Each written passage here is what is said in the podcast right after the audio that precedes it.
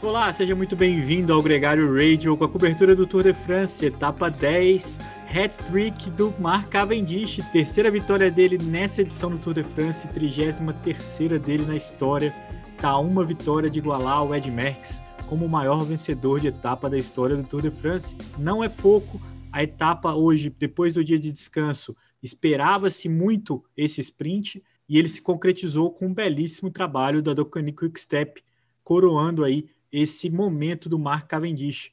Na classificação geral e nas outras classificações, nenhuma grande mudança. A expectativa é para a etapa do Mont Ventoux amanhã, nessa quarta-feira. Aí a coisa volta a engrossar.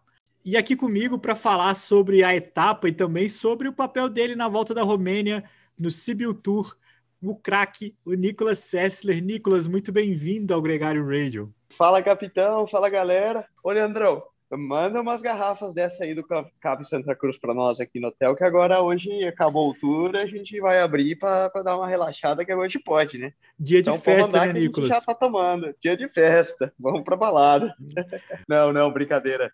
Não tem festa nenhuma aqui, já estamos na correria arrumando, desmontando bike, porque essa, essa vida é, é para poucos. Quem acha que é só, só beleza, amanhã 1.400 quilômetros de estrada, então tem que sair cedo, não tem dessa não.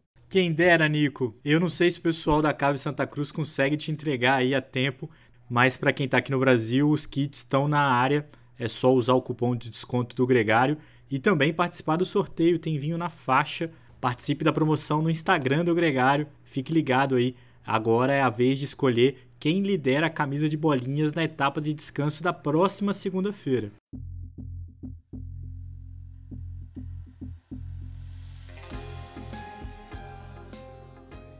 Quem tem muito para festejar aí é a Bora com Pascal Ackermann, que podia até ter ido do Tour de France, né?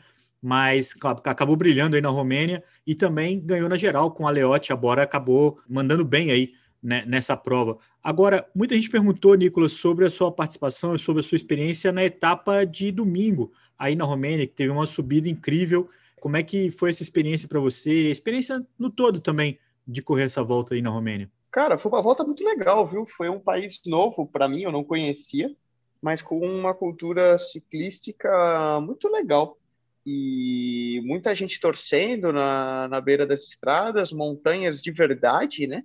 Então, montanhas aí padrão padrão Pirineus, padrão Alpes, padrão Dolomitas. Foi uma chegada bem longa aí, 23 quilômetros, acho que com média de 6 com algo, 7%. E foi legal, é sempre bom ter, se testar né, contra os melhores do mundo e estar tá fazendo o trabalho. O meu, meu papel ali gregariando, né? Pronto, Amberlin até falta de 5, 6 quilômetros para ajudar ele, posicionando, tirando na, na subida final. E ele terminou, fez a 12 colocação, né? A prova que, que foi vencida pelo, pelo italiano da Bora, né? Aleotti é, que fez segundo no Tour do Avenir. E hoje foi uma etapa que chegou no sprint também, muito explosiva, e ganhou o Pascal Ackermann, né? Eu tive até a sensação, Leandrão, cara, é, que ele tava correndo aqui com raiva, cara. Ah, não ele tava meio que tipo para atravessado assim para mostrar para a equipe, olha aí, ó, é, vocês não me levaram para o Tour de France, mas vocês tinham que ter levado, porque o bicho tocou o terror na prova de um jeito que vocês não têm ideia é, todas as etapas de subida. Ele ganhou o prólogo, né? Todas as etapas de sub, com chegada ao alto, o cara tirando praticamente o dia inteiro na ponta do pelotão. Hoje, é, a gente passava uma, uma serrinha de mais ou menos 4 quilômetros, faltando 20 quilômetros para a chegada. O bicho atacou na subida, saiu escapado com o Ricardo Soil, que é um austríaco que foi ex-trek e voltou por muitos anos rodaram escapado até faltar 8 quilômetros, quando o pessoal da Quebec, é, nós da Global e outras equipes tivemos que entrar na ponta para trazer esse grupo de volta, com o pelotão já bem reduzido. A gente pegou ele e ele ainda arrancou numa chegada em paralelo de uma maneira impressionante para vencer. Quem tiver a oportunidade de ver o vídeo, ele quase caiu, né? Subiu tão rápido, né? Que o bicho quase passou reto na última curva. Teve que frear subindo. É, foi essa sensação mesmo. Eu também tive essa sensação da subida ali com os paralelepípedos, né? E a verdade é que ele realmente queria estar no Tour de France, não foi. E o Peter Sagan tá, mas também não tem sido visto, né? Ele não tem conseguindo é, disputar os sprints. aqui no Tour de France, né, Nicolas? Falando aqui do lado de cá, quem está dominando é a Docanic Quick Step com o Mark Cavendish. Andou muito, cara. O que a Docanic fez hoje, nos 20 quilômetros finais, nos 5 quilômetros finais, nos 3 quilômetros finais, no último quilômetro com Casper Asgreen e depois nos 200 metros finais com o Morkov, que deixou o Cavendish para entregar, para colocar a vitória no bolso. É a 33 dele, tá uma de igualar o Mad Max, tá duas de passar, né? Óbvio. E aí a expectativa já começa a ser se essa coroação vai ser em Paris. Isso muito se ele passar as montanhas, né, cara? Porque no sprint parece que tem sido indisputável, assim, ele tá muito soberano e tá muito confiante, a gente sabe o quanto que isso faz muita diferença para quem sprinta.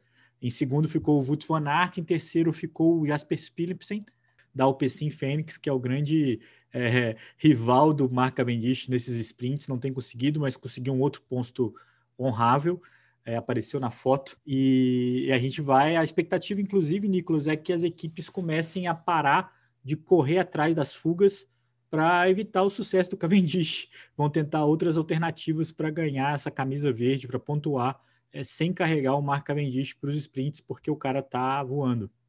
Amanhã a gente já vai ter uma etapa que espero que a gente não vá ver o Cavendish ganhando, né?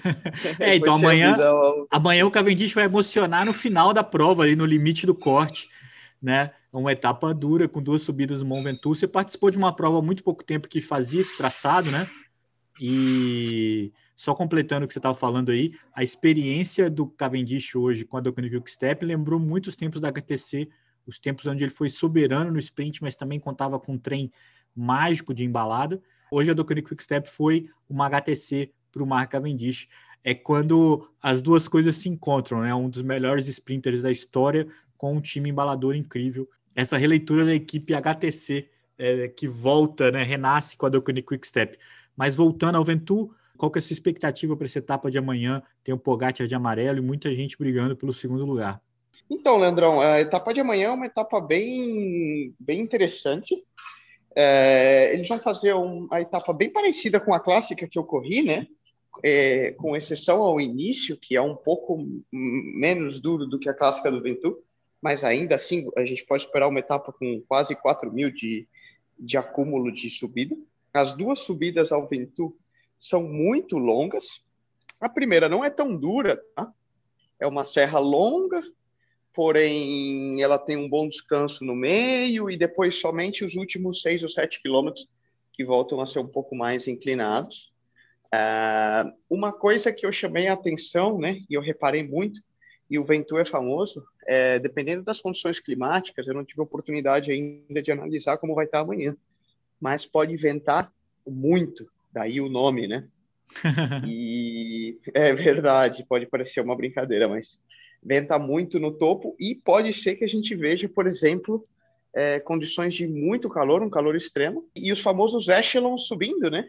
É, vento cruzado, a galera cortando no vento na subida, é, o que é muito, o que é muito curioso. É, então pode ter certeza que é uma etapa entretida, bonita de assistir, e eu acho que, que vale a pena ficar ligado na TV, não tenha dúvida. Eu imagino que a gente possa ver sim uma boa fuga disputando uh, o final da o final da etapa, porque tem sido tem sido essa essa vertente, o pessoal da da geral ali meio meio esquentando e, e tudo. Eu, eu, acho que o Pogacar já já arrebentou muito a prova, não não esperaria ele partir no ataque outra vez tem até que esconder um pouco o jogo, porque a pressão sobre ele tem sido muito grande. Amanhã é um dia que a gente vai ver os candidatos da camisa de bolinha indo para cima. O Nairo Quintana já prometeu.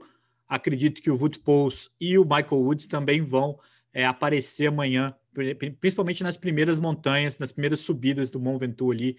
São três subidas amanhã, duas de categoria 1, uma HC, e aí tem muitos pontos em jogo nessa classificação.